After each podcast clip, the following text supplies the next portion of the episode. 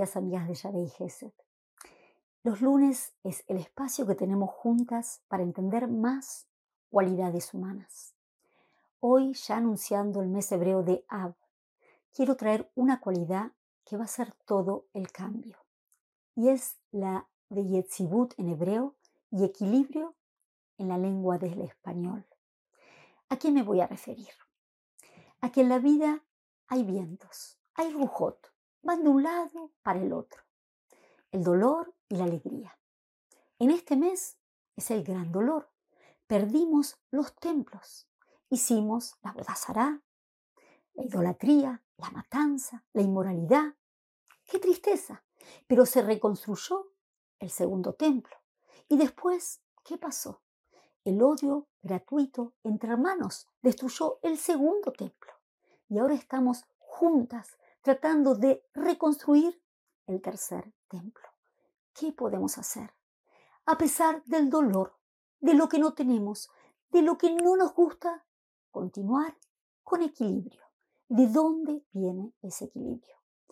En la historia de una amiga que mucho tengo en mi corazón, que la aprecio muchísimo, podemos entender esta dirección de trabajo. Veinte años de su vida matrimonial fueron de lo mejor. Y llegó la desgracia. El marido, la familia, perdieron todo el dinero. La situación muy, muy difícil. Su esposo, con mucha tristeza, quedó en una depresión día a día, mes a mes, años. Ella no sabía qué hacer. En un momento entendió algo muy claro. Tengo un desafío. O me ahogo o continúo. Tomó energía nueva empezó a buscar trabajitos. En la mañana se levantaba, sonreía a sus hijos, lo mandaba a la escuela y continuó y continuó. La situación con los años mejoró. ¿Cómo lo hizo? Una vez le pregunté, sinceramente, decime, ¿qué usaste? ¿Qué armas? Y me dijo algo tan simple. ¿Tenía alternativa? ¿Qué podía hacer?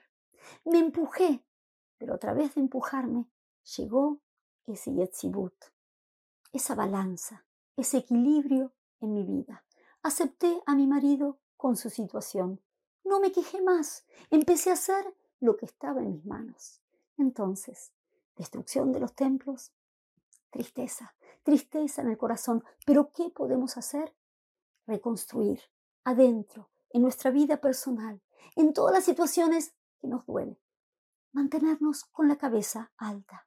Mirar profundamente, internamente, cuáles son nuestras fuerzas.